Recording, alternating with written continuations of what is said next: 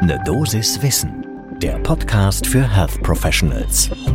Willkommen zu Ne Dosis Wissen. Wir sprechen werktags ab 6 Uhr in der Früh über die Themen, die Menschen im Gesundheitswesen tatsächlich interessieren. Heute geht es um die Auffrischimpfungen. Ich bin Dennis Ballwieser, ich bin Arzt und Chefredakteur der Apothekenumschau. Heute ist Dienstag, der 26. Oktober 2021. Ein Podcast von gesundheithören.de und Apothekenumschau Pro. Grundsätzlich ist klar, dass nach einer Impfung die Immunantwort irgendwann schwächer werden kann. Nicht immer ist das der Fall, aber wir haben bei der SARS-CoV-2 Covid-19-Impfung alle damit gerechnet. Zuletzt war die Frage ja eigentlich nur noch, wann die Auffrischimpfung für welche Patientengruppen bzw. Bevölkerungsgruppen empfohlen wird. Jetzt gibt es eine neue Studie im New England Journal of Medicine. Wir verlinken sie in den Show Notes. Die ist interessant, kommt aus Israel und ist an mehr als einer Million älteren Personen durchgeführt worden.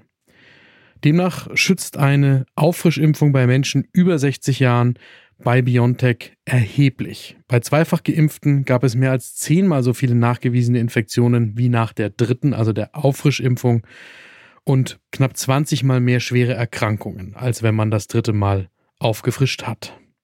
Außerdem gibt es auch Studien zu BioNTech und Moderna, die ebenfalls zeigen, dass die Fähigkeit zur Bildung von Antikörpern sogar bei Organtransplantationspatienten mit geschwächtem Immunsystem erhöht sind. Auch dazu gibt es Originalstudien im New England Journal of Medicine.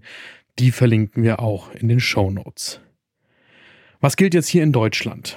In Deutschland ist im Moment die STIKO-Empfehlung ja, dass Personen über 70 Jahren, zum Beispiel Bewohnerinnen in Pflegeheimen oder Patienten, die mit Janssen im ersten Durchgang geimpft worden sind, also Johnson Johnson, zusätzlich eine mRNA-Booster-Impfung bekommen. Die STIKO begründet das damit, dass es hier die meisten Durchbruchimpfungen gibt und außerdem zeigt Johnson Johnson, also Janssen, die geringste Wirksamkeit gegen die Delta-Variante und das kann natürlich zum Problem werden. Das Bundesgesundheitsministerium sagt, zuvorderst sollen die Personen geimpft werden, die zum Beispiel in Pflegeeinrichtungen leben, Menschen mit Behinderungen oder Menschen, die in anderen Einrichtungen für leicht angreifbare Gruppen leben, dann Personen mit einer Immunschwäche oder immunsupprimierte, pflegebedürftige Menschen und ganz allgemein alle Personen über 80 Jahren. Auch die Europäische Arzneimittelbehörde empfiehlt die Auffrischimpfung für Risikogruppen bei BioNTech oder Moderna. Und die EMA, die konzentriert sich hier auf Menschen mit stark geschwächten Immunsystemen, die frühestens 28 Tage, also einen Monat nach der zweiten Dosis, eine dritte Dosis erhalten können. Allgemeiner gefasst, Menschen mit einem normal arbeitenden Immunsystem sollen laut der EMA eine Boosterimpfung ab dem Alter von 18 Jahren und dann frühestens sechs Monate nach der zweiten Impfung bekommen können. Jetzt ist die Frage, wenn auffrischen, womit? Da ist die STIKO-Empfehlung eindeutig. Die empfiehlt einen mRNA-Impfstoff, unabhängig davon, was der erste Impfstoff war. Also in jedem Fall BioNTech oder Moderna als Boosterimpfung. Da gibt es auch abweichende Meinungen, zum Beispiel vom SPD-Gesundheitsexperten Karl Lauterbach, der immer wieder die heterologe Impfkombination in den Vordergrund stellt, aber die STIKO ist da eindeutig in jedem Fall mRNA. Und auch die STIKO ist da eindeutig. Sie sagt ebenfalls frühestens sechs Monate nach Abschluss der zwei Grundimmunisierungen bei den Impfstoffen, die eben aus zwei einmaligen Gaben den Grundschutz aufbauen.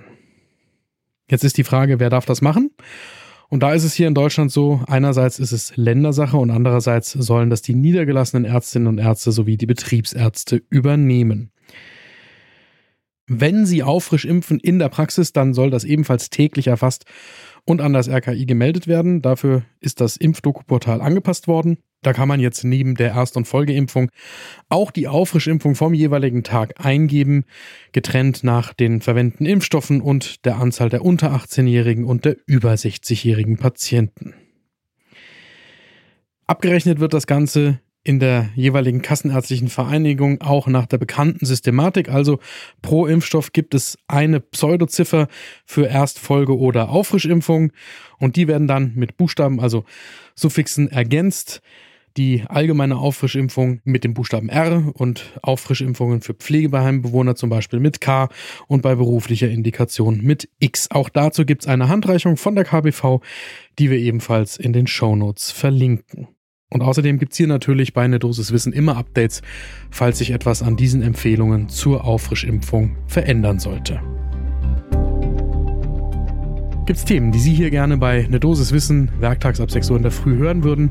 Dann schreiben Sie mir eine E-Mail an eine Dosis Wissen at apotheken-umschau.de und lassen Sie uns gerne eine gute Bewertung da.